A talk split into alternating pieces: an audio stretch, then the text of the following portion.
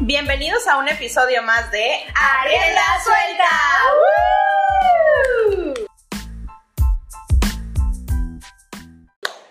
La excelencia de un líder se mide por la capacidad para transformar los problemas en oportunidades. Una frase de Peter Drucker que nos habla un poco acerca de la desafiante tarea que tienen los líderes para lograr desarrollar un conjunto de habilidades y lograr guiar a su equipo de la mejor manera. Definitivamente, ser líder no es tarea fácil, pero en este episodio también descubrimos que es un camino muy enriquecedor. Diana Paulina Díaz, una psicóloga especializada en el ámbito laboral, con mucha experiencia trabajando con empresas de talla nacional como consultora de recursos humanos y además encargada de programas para capacitar a altos mandos, nos comparte experiencias, tips para autoevaluarnos y nosotros mismos contestarnos la pregunta, ¿los líderes nacen o se hacen?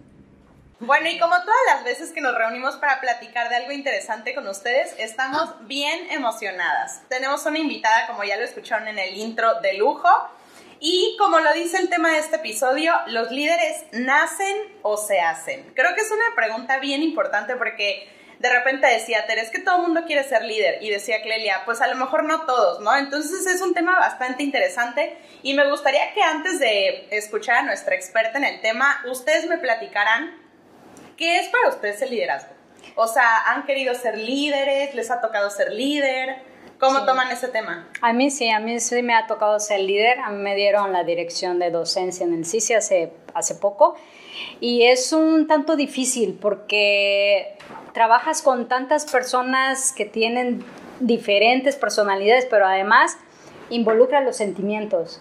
Y eso de liderar a alguien que, por ejemplo, tiene problemas en casa o no se lleva bien con su esposo o que no rinde lo que debe rendir en el trabajo, es muy complicado. Creo que eso, o sea, en mi experiencia creo, creo que eso es lo más eh, complicado que a mí me, me pasa. O sea, de repente esa parte en la que tienes que a veces meterte un poquito en la parte personal para que den el 100% en el trabajo, es, es difícil, ¿no? Porque a veces tú quieres hacerlo como de buena manera y no siempre te sale como tú lo tenías en la cabeza. Entonces... De hecho, sí, por ejemplo, a mí me costó mucho, porque bueno, es un tema que yo con mi esposo, yo y mi esposo hablamos mucho, que él nació a lo mejor en un entorno donde desde que él empezó a trabajar, él le tocó estar al mando y estar al frente. En cambio, yo no. Yo siempre trabajé en una empresa en el cual obviamente porque yo acababa de entrar, era muy joven, nunca me tocó estar en un puesto de liderazgo hasta que llegué acá y me dio un estrellón. O sea, yo no sabía cómo manejar el personal, no me tenía ningún tipo de respeto, yo sufría cada vez que iba a la oficina y poco a poco, a base de escribirlos, te das cuando cuenta cómo se trabaja en equipo, porque lo que para mí estaba bien, para ellos no estaba bien, y era un show. Exacto, y a lo mejor en, este, en, esta etapa a ti te tocó pues estar en un ambiente, digamos, eh, entre comillas, cuidado, porque estaba tu esposo, porque tenías a gente de confianza cerca de ti que te pudo ayudar en este crecimiento profesional, ¿no? De, de, aprender a ser líder. Pero hay muchas veces que nos ponen en el lugar y dices, híjole, o sea, no hay nadie que esté ahí echándome porras o diciéndome por dónde, qué estoy haciendo bien, qué estoy haciendo mal, y, y es difícil. Y Tere tocó algo muy importante. Yo creo que para ser líder, desde el principio te deben o hay que eh, cultivar el respeto ¿no? Si no te respetan, aunque tú tengas todas las cualidades y habilidades para ser un líder, yo creo que si no hay respeto, y aquí sería entonces la, la pregunta, ¿cómo ganarte el respeto de personas que no te respetan? Y eso, por ejemplo, ¿qué es lo que pasa cuando todos son más grandes que tú?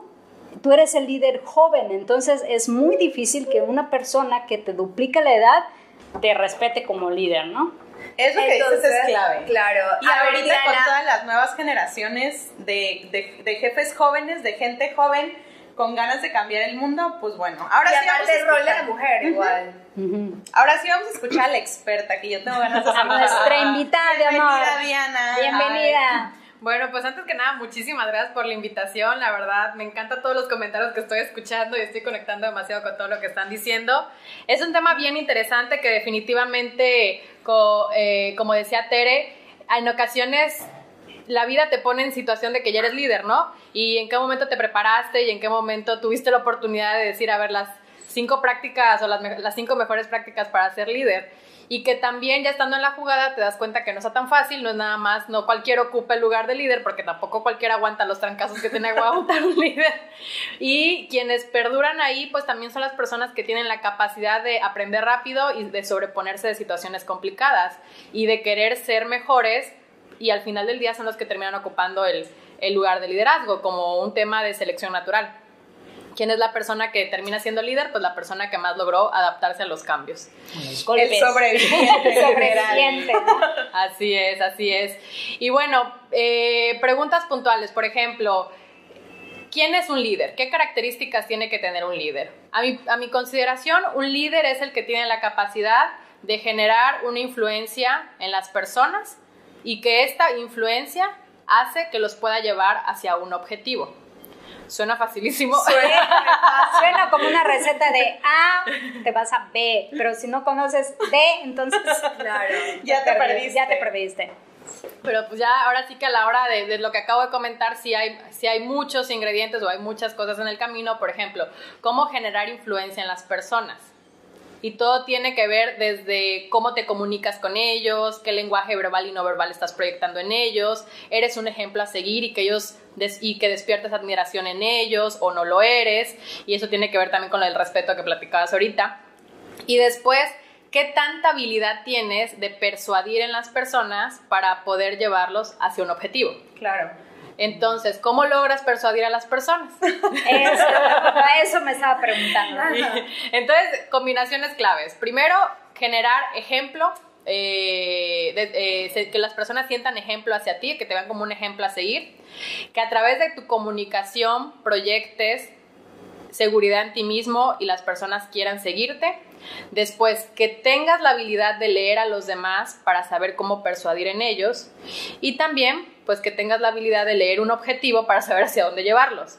Que muchas veces las personas, a, a veces en las, en las empresas eso falla, ¿no? Que no, no conocen el negocio, no conocen el objetivo en común y son los líderes informales, que no tienen el puesto de jefes ni de gerentes, pero que despiertan un buen poder de influencia en las personas, pero pues la empresa no los ha reconocido como líderes porque no han logrado entender el objetivo en común de la empresa. Oye, Qué Eliana, complicado. sí. Sí. Y todas estas habilidades, en la experiencia que has tenido, que es bastante amplia, ¿crees que se pueden desarrollar o viene mucho de la parte innata de las personas? Ok, las dos.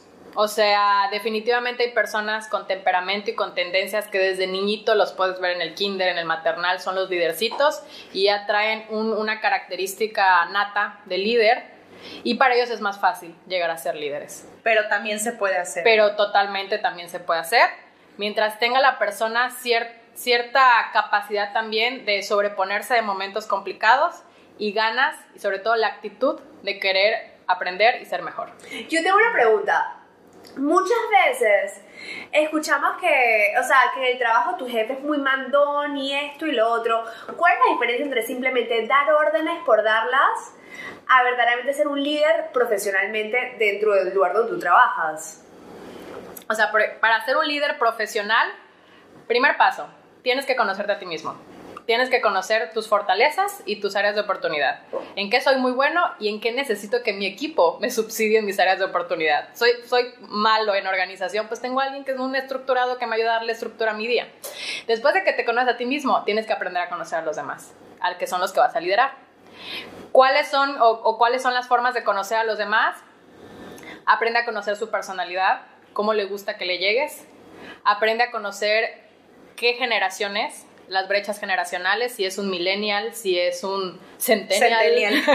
ya son los, nuevos- los practicantes de ahora, ¿no?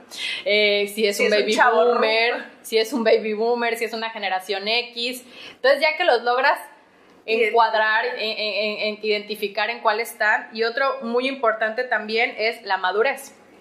La madurez, qué tanta madurez tiene para que tú sepas hasta qué punto le puedes soltar la mano, qué tanto le puedes delegar. Entonces, ya que logras conocer, y te dije tres, tres tipos de combinaciones, pueden haber más. Ya te dije personalidad, te dije generación y te dije madurez. Pueden haber otras. Pero creo que conociendo estas tres, ya logras decir, a ver, es una persona bien orientada a las personas, bien extrovertida, también es un millennial y también acaba de entrar a la empresa, ¿no? Entonces, pues ya te das cuenta que si está orientado a las personas, pues le gusta que lo traten bien, le gusta mucho que, que seas más, que le pongas más algodoncito a la hora de decirle las cosas, ¿no? Ajá. Este, si es un millennial, le gustan las cosas muy rápidas. Muy rápidas, tienes que ponerle metas muy, muy a corto plazo. Nada de que en tres años vas a lograr. Se te fue en tres años, ¿no? Este. No aguanta la Sino le tienes que poner objetivos bien cortitos, ¿no? Para que la, cuando ya hayas hecho tres años en la empresa, pero con objetivos bien cortitos, ¿no?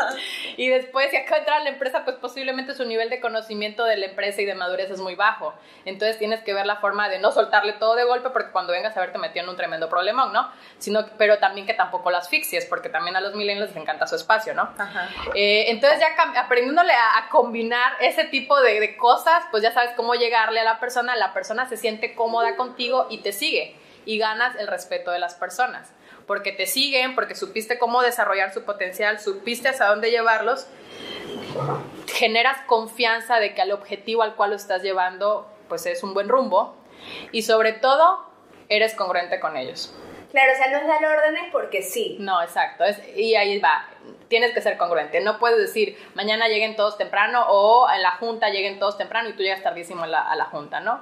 Creo que ahí se pierde el respeto y Claro. también tu, tu palabra ya termina no valiendo mucho, ¿no? Y Claro. creo que algo bien importante que mencionaste es el, el autoconocernos. O sea, el primero hacer una evaluación de cómo estamos nosotros para después ver de qué manera le vamos a llegar a los demás. Y es parte de la empatía también que tiene que tener un líder. Sí, tienes que tener mucha humildad para decir, reconozco que soy bueno en esto y reconozco que en esto me cuesta mucho trabajo. Y es cuando te haces un equipo de trabajo y seleccionas a tus, a tus personas, a tus jugadores, para decir, yo tengo muy buena visión, soy muy orientada a números, pero en la estructura soy muy malo. Entonces pongo una persona que yo le digo, mira, vamos a ir para acá, vamos a ir para allá, y en menos de un segundo la persona me arma un Excel para saber cómo llegar a ese lugar. Entonces le pones candado a tus áreas de oportunidad y así formas un equipo. Claro. Igual creo que esto, lo que tú decías, está muy enfocado igual a la retención de personal. Claro. Pero, o sea, estábamos hablando antes de empezar y tú trabajas con empresas, a lo mejor un poco más, más grandes. Tú ves que estos temas de liderazgo, de retención, de todo esto, también las empresas tradicionales y normales también se están enfocando hacia allá o todavía lo ves muy lejano. Yo creo que en algún punto la- a las empresas terminan hacia donde van todas, que es lograr un buen lugar para trabajar. Puede que muchos no se fijen en eso, no le den importancia a eso, muchos son las pequeñas empresas o las primeras empresas, donde el objetivo pues es lograr el resultado, Las pero se fijan en el resultado no en las personas. Y ya cuando vienen a ver que su rotación está terrible y que ya le está costando demasiado y no la rotación, pues ah, pues ya me voy a fijar en las personas. Y ahí es cuando terminan adquiriendo prácticas de empresas que llevan 100 años en el mercado. Claro, es que lo veo, o sea, lo veo en comparación, por ejemplo, porque mucho de lo que tú dices es lo que se aplica en los trabajos de mis amigos en Panamá. Toda la parte de home office, toda la parte de que, ok, te capacito, hago que seas feliz. Y en cambio, en empresas más pequeñas, no sucede. Entonces, o sea, quería Y saber, sobre Mérida, todo cómo cuando- está el estilo. Exacto, y sobre todo cuando son empresas, como dices tú, empresas muy viejas. Empresas familiares. Exacto, empresas familiares, empresas muy viejas que dicen, bueno, si a mi abuelito le funcionó Sí. el autoritarismo hace 50 años, a mí me tiene que funcionar. Y la realidad es que las empresas van evolucionando. Sí, vienen Porque las personas estén evolucionando. Sí, y ahí lo- hay un factor muy importante, es el tiempo, hasta qué, hasta cuánto tiempo van a tardar en darse cuenta, ¿no? Igual y cuando ya se dieron cuenta ya perdieron mucho, ¿no? Exacto. El que el líder, que fue el que creó la empresa, pues se dio cuenta que con sus métodos de la vieja guardia posiblemente no pueda llegar a lograr los mismos objetivos con las personas actuales, ¿no? Que ya Claro. estamos hablando tecnología de por medio, millennials, centennials. Este es un key point que me encantó. O sea, se lo quiero enseñar a mi esposo. Oigan, y bueno, ya entrándonos en cuestiones más prácticas, Diana. Imagínate que una empresa llega y te dice, ¿sabes qué? Tengo a este potencial líder y quiero que trabajes con él. Ujú. ¿De qué manera tú te acercas a esta persona? O sea, haz de cuenta, es un, no sé, ¿qué te quisiera decir? Es un, no sé, es un chofer, pero ahora quiero que sea gerente. O es... Ok. Gerente o sea, de choferes. Ajá, exacto. Ok. O sea, ¿de qué manera tú trabajas esto? Ok, este es un ejemplo bien interesante porque ahí sí vale mucho la pena analizar el potencial de la persona. Puede que porque sea tu mejor chofer, al dueño de la empresa diga, wow, se merece ahora ser el jefe de los choferes. Entonces, por lo general, se guían por eso, por como un tema de reconocimiento, de decir, por tan buen chofer que eres, ahora te mereces ser el, el- el líder de los choferes. Y ahí es donde vale mucho la pena y es una jugada bien crucial el que tanto tiene el potencial la persona para llegar a ser el, el líder de los choferes y también si la persona quiere, Ajá. porque posiblemente la persona sea feliz siendo el, especialista chofer de de los todos, choferes, claro. Claro. el especialista de ¿Cómo mides ese potencial? Primero ese potencial con preguntas puntuales. Primero la percepción del jefe de por qué lo quiere llevar a, un- a una posición de líder. ¿Cuáles van a ser los nuevos retos y que hoy en día como especialista en chofer no tiene como retos, pero ya teniendo como, como líder de choferes, pues ya sean sus nuevos retos? Analizo eso. Segundo paso, me voy con la persona, que en este caso es el chofer, y le pregunto al chofer, oye, de entrada te, llama la atención, te ilusiona ser líder, y es una, pala- eso es una, una pregunta bien clave, donde a través de su lenguaje verbal y no verbal me doy cuenta si la persona se muere de ganas de verdaderamente ser, este, ser líder de choferes. Y ahí es donde viene lo de el líder nace o se hace y posiblemente ahí tengamos un líder nato que en menos de, de poco, eh, en muy pocos días ya ocupe muy bien su lugar de líder. Pero también si es una persona que no tiene las características que necesita un líder, pues bueno, se las podemos formar. Pero si tiene la actitud de que se le formen, se le pueden formar. ¿Cómo en cuánto tiempo se le formarían? No, Dependiendo. es que, es que está interesante porque yo en algún momento trabajé eh, con Diana y me acuerdo que tú nos hablabas de una regla que era como 3, 6 o... Ah, algo. 70, 20 días. Ajá, exacto. Entonces, eso estaría interesante que nos... Porque realmente sí, o sea, alguien quiere ser líder y puede empezar a trabajar esta situación, pero tenemos que estar conscientes que es primero darle un periodo de prueba, un Ah, periodo en el sí. que conozca el puesto, etcétera. Entonces, sí podíamos, pudiéramos eh, tener un tiempo aproximado en el cual vamos a tener a un líder más cercano a lo Claro. que nosotros nos imaginamos. Y, y yo creo que también aterrizar tiempos hace que te des cuenta si verdaderamente vale la pena que le estés apostando a esa persona o si le estás haciendo la vida imposible a esa persona. Y estás, por querer ganar a un líder de choferes, estás perdiendo a un buen chofer. Exacto. Pe- Pero además, por simplemente este líder eh, que es el de choferes, a lo mejor no sabe si quiere ser líder o si puede ser líder, ¿no? Si tú le ves el lenguaje corporal, a lo mejor parece ser que no quiere ser, pero ya cuando lo pones de líder, dices, wow, lo hizo bastante Claro. bien, ¿no? Igual es por el miedo, por ejemplo. Sí, el miedo, es- es exactamente. que eso casualmente que acabas de decir es lo que nos está pasando a nosotros. Tenemos una empleada en las tiendas que es maravillosa. Ella es maravillosa. Cuando mi esposo le propuso que fuese, por decirlo de cierto modo, gerente de las gerentas, ella se asustó y ella dice que, o sea, lo estás haciendo para votarme. O sea, ella no entendía que era como que un puesto mejor y con más flexibilidad y todo. Fue lo- una penitencia. Ajá, ese exacto. miedo, ese Pero miedo a eso, o sea, yo creo que eh, fue más que nada el miedo a que ella nunca había tenido esa posibilidad y que no sabe cómo hacerlo. Pero si hay una persona que está al lado tuyo y te dice que sabes que yo te voy a ayudar, obviamente la transición es mucho mejor. Claro. Y es que estamos hablando de, de tres, de tres posibles vías. Una, las típicas personalidades que en cuanto le ven la ventana de posibilidad de que sea líder en ese momento, wow, sí, ya. Ni se lo- wow, ni ya, ya invitas, quiero, ¿no? ya invitan quiero, ya se solas. por hecho. Y son las típicas personas echadas para adelante, donde dicen, wow, quiero crecer y se me está dando la oportunidad, pues a darle. Eso sí los puedes llevar a cualquier lado donde quieras, porque tienen una actitud y tienen posiblemente la capacidad, ¿no? La segunda es que las que quieren, pero les paraliza el miedo. O sea, porque dicen, pues nunca lo he hecho y si, y si me sale mal y si no sé qué. Y obviamente, son- posiblemente son personas tan muy responsables donde les gana demasiado el querer hacer bien las cosas y, ese, y eso les puede generar un miedo que les pueda llegar a paralizar. Ahí se trabajan ciertos procesos, por ejemplo, el coaching, que es quitarles barreras internas, de, a ver, analizar muy bien cuáles son tus miedos, cuáles son tus barreras internas, que nada más tú has enterado esas barreras, los demás ni siquiera. saben. y el jefe no ves que tienes todo para hacer y la otra persona de ahí Sí, de, claro. no pasa de primera a segunda, ¿no? Entonces, y ahí analizas mucho sus barreras, los confrontas, los llevas a puntos de quiebre, donde digan, ay, sí es cierto, ya caí en cuenta que mi inseguridad pasada, que porque, y ahí salen cosas, ¿no? Porque una vez mi jefe o el que era mi jefe pasado me traumó y me dijo, nunca serás líder, y se quedó o sea, cosas así, ¿no? Entonces trabajan mucho sus barreras internas y liberando y quitando sus barreras logran liberar su potencial y ahí sí ya acompañados pueden llegar a un proceso de, de aprender habilidades de liderazgo. Y por otra parte está la persona que no quiere y ahí sí es donde vale la pena este, indagar porque me ha tocado muchos casos donde de verdad el jefe, el líder, el director, lo que sea, dice necesito subir a esta persona porque tiene, es muy inteligente, lo que es muy capaz, le veo el potencial y se lo merece y, y se lo puedo dar, ¿no? y este indagas en la persona y dices, pues es que yo no quiero ser líder, o sea, yo estoy a todo dar con mi horario de 8 a 5 y el ser líder significa que hay momentos en los que me voy a tener que ir de 8 a 7 y la verdad no estoy dispuesto a eso. Ajá. Ahí sí no hay mucho que moverle. O sea, ahí sí deja a la persona feliz donde está porque si no lo que va a hacer es que te va a ir de la empresa. Claro. Entonces, creo que son tres, tres aspectos que valorar. El personas fáciles que les dices ascenso y ya están viendo, ya, ya se inscribieron un curso. Autodidactas, ya vieron cinco tutoriales antes de Sí, líder por dummies. Líder para dummies, una cosa así. Hay los otros que tienen el potencial, pero que les paraliza el miedo, evidentemente, Sí, porque claro. están saliendo a O una miedo, inseguridad. inseguridades. Y, y, sobre, y el fondo de las inseguridades es, es el no querer fallar. Exacto. Entonces te agarras de ahí y también pues los ayudas a quitar esas barreras que les está impidiendo desarrollar su potencial. Y por otro lado, la gente que no quiere. Y pues la verdad, la gente que no quiere, pues, pues, les, pues le está haciendo un daño si realmente los quieres llevar a otro lugar donde no quieren. Sí. Y en tu experiencia,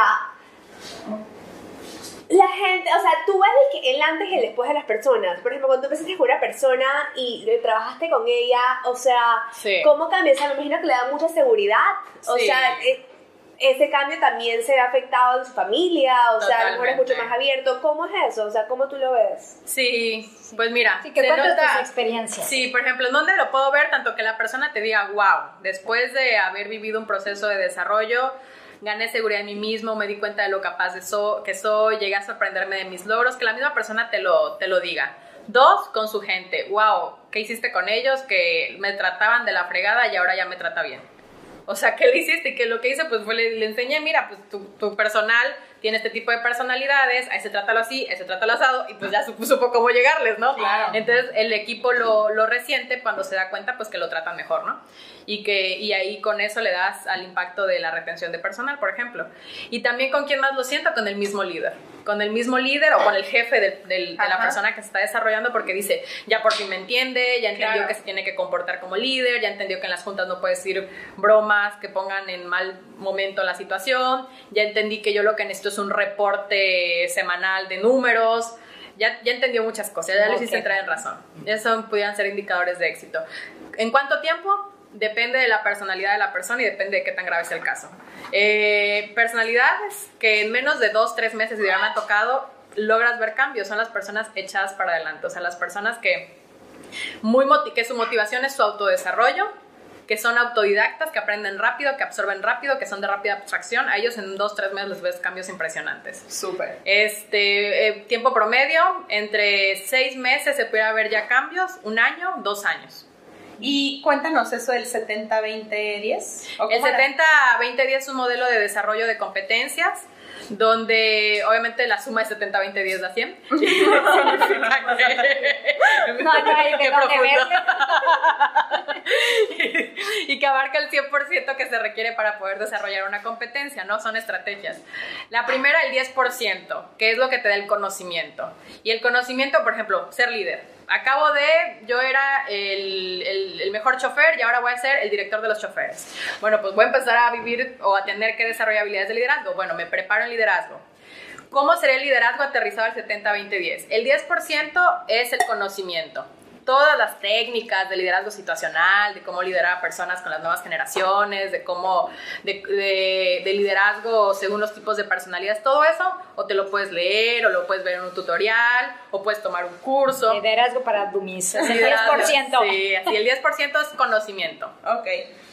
Y, pero Chin, los 20 libros que ya leí no me sirven para nada. es solo tu 10%, ahí te va, ahí te acabas de caer en cuenta. Exactamente, muchos salen del curso y ya piensan que al día siguiente fue solo el 10%. Claro. O sea, les, das un curso de liderazgo, es el 10% todavía, o sea, apenas. Entonces, ¿cómo pasar a, a- o cómo desarrollar el otro 90%? A ver, no? dímelo, dímelo. El otro 20% pues es sesiones de retroalimentación con personas que tengan el poder de ayudarte en este tema. Por ejemplo, un experto líder, alguien que de verdad lleva 30 años liderando O sea, ¿Dónde lo encuentro? Y Perdón, que le ha funcionado, ¿no? y que, la, y que tú admires también, o sea, que digas, wow, es mi mentor, o sea, que digas, quiero que él sea mi mentor. un director de empresa, un director... No necesariamente de la misma. No, no, no, no necesariamente. Yo, mis mejores mentores han sido los directores de las empresas que me han contratado. y, donde yo caigo en cuenta de cosas y, y, estoy en momentos críticos en los cuales digo, ¿qué estaría haciendo el director de tal empresa que me dio este consejo? Sí. Y te dicen... La de, literal, como la pregunta de What would Jesus do? Sí. O sea, pero en vez de Jesus, ajá, o sea, es como sí, sí, sí, o sea, entorno. Y que te dicen frases que, que te das cuenta que esa frase llevó 30 años de experiencia. O sea, yo recuerdo... Eh, yo compártenos, compártenos. Por ejemplo, un, director que yo, yo, admiro mucho, que tiene, es, es el director de una empresa familiar, es una empresa, es una franquicia a nivel sureste, que él se trajo a México y, y ha sido top a nivel mundial. Él, él, logró llevar la marca a nivel mundial de la zona. O sea, y, este, y es una empresa familiar, entonces le ha tocado reto de todo, desde, desde lograr el alcance de su empresa hasta ya pasarlo a una siguiente generación. Y aparte su siguiente generación tiene así sus... es millennial. no exactamente millennial, sus hijos, él, él tiene cuántos, como 70 años y sus hijos tienen en promedio 40 años. El reto es que él se volvió a casar y los que están heredando el negocio son los hijos de su esposa y sus propios hijos, o sea, sus hijastros y sus hijos. Entonces el hecho de fomentar en la familia la unión familiar y que se vean como verdaderos hermanos y que lo logró, de verdad se ven como hermanos, o sea, es una familia muy admirable. Y aparte, pues el reto de educar a hijos para que sean los líderes de tu empresa. Exacto. Y ahí hay un reto interesante con el hecho de de que si son personas que están acostumbradas a que muchas veces no lo que obtuvieron no se lo tuvieron que que tuvieron que esforzar. es un tema. Entonces, ¿cómo te paras a liderar a personas que sí se están esforzando todos desde, desde el inicio, no? Bueno, ese, fue, ese, es el contexto de él. Yo recuerdo sesiones con él, me contrató para poder desarrollar a su director general, que era el hijo de su esposa, su hijastro. Fue, el, fue el elegido para que fuera el director general y pues sí, también su hijo tenía temas que desarrollar, ¿no? Claro. Y este, entonces yo le daba sesiones... Tenía sus issues. Entonces yo le daba retroalimentaciones al, al director bueno, que ya estaba dejando, ya no era director, ya era accionista, porque su hijo era el director eh, general. Y me decía cada frase, pero cada frase que yo decía. A ver, wow. dinos, dinos, A ver, por ejemplo, una me decía, por ejemplo, un líder tiene que tener la capacidad. De parte era bien le, pero me decía grosería. me decía, tú le tienes que enseñar a mi hijo que un líder tiene que tener la capacidad o la habilidad de de tragar mierda y escupir flores con su gente. Wow. De literal, de literal tragar mierda todos los días, todos los problemas, tú tragártelos y dárselos con filtro a la gente. Porque si no le pones, no le pones filtro y escupírselos como flores, si no le pones filtro, pues obviamente la gente que no tiene las mismas habilidades que tú en un tema de manejo de la incertidumbre, manejo de la adversidad, se te va, cuando te quedaste sin empleados, ¿no? Exacto. Entonces era una, me decía, y otra que él me dijo y lo aprendí mucho, me dijo, yo, mi, mi equipo de trabajo, yo conozco muy bien mis áreas de oportunidad, entonces yo me encargo de que mi equipo de trabajo le ponga candados a mis áreas de oportunidad. Así es como yo formo a, mí, a mi equipo. ¿Cómo así que le ponga candados? Por ejemplo, si soy muy malo en, en, en, planeación y organización, contrato una persona que sea experto en planeación y organización y que se ponga ah, a, hacer, arrastrar el lápiz. Que ellos son los candados de mis áreas de oportunidad. Y una que me impresionó mucho me dijo, yo me doy cuenta cuando un líder está siendo buen líder. Cuando estoy en una junta de trabajo con puros directores o con puros gerentes, y de repente le suena el teléfono para darle una noticia de que algo reventó y que en ese momento me dice, a ver, espérame, me sonó el teléfono, me acaban de informar que un cliente está a punto de dejar de ser nuestro cliente porque no le entregaron su pedido de millones a tiempo, qué sé yo, ¿no? En ese momento me paro y dije, ¿me das dos minutos? Agarro yo mi celular, eh, hago una llamada y regreso en dos minutos a decir, ¿qué pedo? ¿Cómo sigues? ¿Por qué? Porque lo que hice fue hablarle a mi persona a cargo y, dejarle en sus manos que resuelva el problema para yo poder seguir atendiendo mi junta directiva. Entonces, con esa simple acción me doy cuenta si la persona verdaderamente tiene un equipo. Sí, el hecho de delegar. Eso es delegar, esa es, la palabra. Es delegar en la persona correcta. Tú no puedes hacer todo. Sí, o sea, no te puedes salir de una junta directiva y dejar de atender temas estratégicos y directivos para irte a apagar el fuego a otro. Sí, para cambiar el papel del baño, ¿no? Sí. Wow. Y por ejemplo, y allá entrando en otro tema, bueno, ese es el mismo tema, pero es otro tema. Tú eres una muchacha joven. ¿Cómo tú, o sea, ¿cómo tú incursionaste en todo esto? Creo que es una muy buena pregunta. De verdad es una pregunta muy llegadora porque llegamos a lo mismo que habíamos comentado ahorita, ¿no? Eres una persona joven, ¿cómo le puedes llegar a personas líderes de 70 años que llevan toda su vida siendo líder? Entonces, ¿cómo le haces para que te hagan caso? Para que, para que, se abran. Gracias. Yo creo que el ingrediente ha sido la habilidad de leer rápido a las personas. Si es un director y lo que tiene es media hora para darte y en esa media hora tienes que captar su problema, en esa media hora sin quitarle un minuto más, te encargas de captar la esencia, de aterrizar las preguntas puntuales para conectar con él. Creo que lo que me ha servido a mi edad para avanzar en el, eh, eh, en el tema profesional es aprender a conectar con las personas. Aprender a conectar con un director, aprender a conectar con, con cómo se llama, con un mando medio y aprender a conectar con un operativo, que es lo que hoy en día ¿Y cómo conectamos? Entiende muy bien qué le motiva y qué necesita y cuál es su personalidad.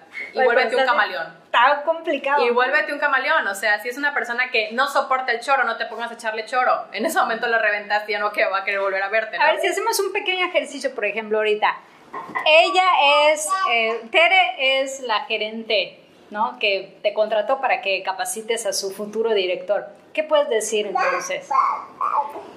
Si tú tuvieras que volverte un camaleón para dirigirte a Tere y captarla, ¿qué harías? Pues primero si me invita a su oficina, me pongo a ver su oficina y me doy cuenta y me doy cuenta si tiene un trofeo de golf, un no sé qué, un, un diploma del IPADE, un no sé qué, y de ahí le conecto. Oye, ¿quieres egresar al IPADE? Ah, wow, y ya tengo otros clientes que ya me contaron temas del IPADE. Oye, cuéntame del IPADE, ¿cómo te fue cuando te graduaste? Sí, aquí en la generación de Mérida me fue muy bien y no sé qué. Entonces ya conecté con algún tema en común con él, pero con un tema, si es director, tengo que conectar con un tema intelectual, con un tema social o intelectual. Este, y de ahí entro de lleno al tema y le digo, ya que generé rapport, le digo, este, platícame, ¿cuál es tu problema? ¿Qué necesitas? Y ya en ese momento, pues la persona se empieza a abrir conmigo y me empieza a contar su problema y de ahí me voy guiando para yo solucionarle la situación. Y, y poner las situaciones, o sea, de tal forma que esa persona me ve a mí como un solucionador de problemas. Padre. Me encantó, o sea, me Sí, encanta. sí.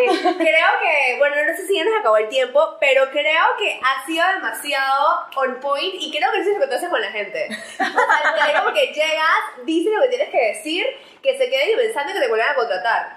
O sea, porque esa es la vaina. Y a veces lo que necesitan es, es tener a alguien, lo creo que también algo que ven en mí es que estoy fuera de las empresas, soy un factor externo y a veces tienen tantos problemas y tantas cosas que contar y no se lo pueden contar al de al lado, a su homólogo, mucho menos a su jefe, ¿no? Porque tremendo problema el que se meten.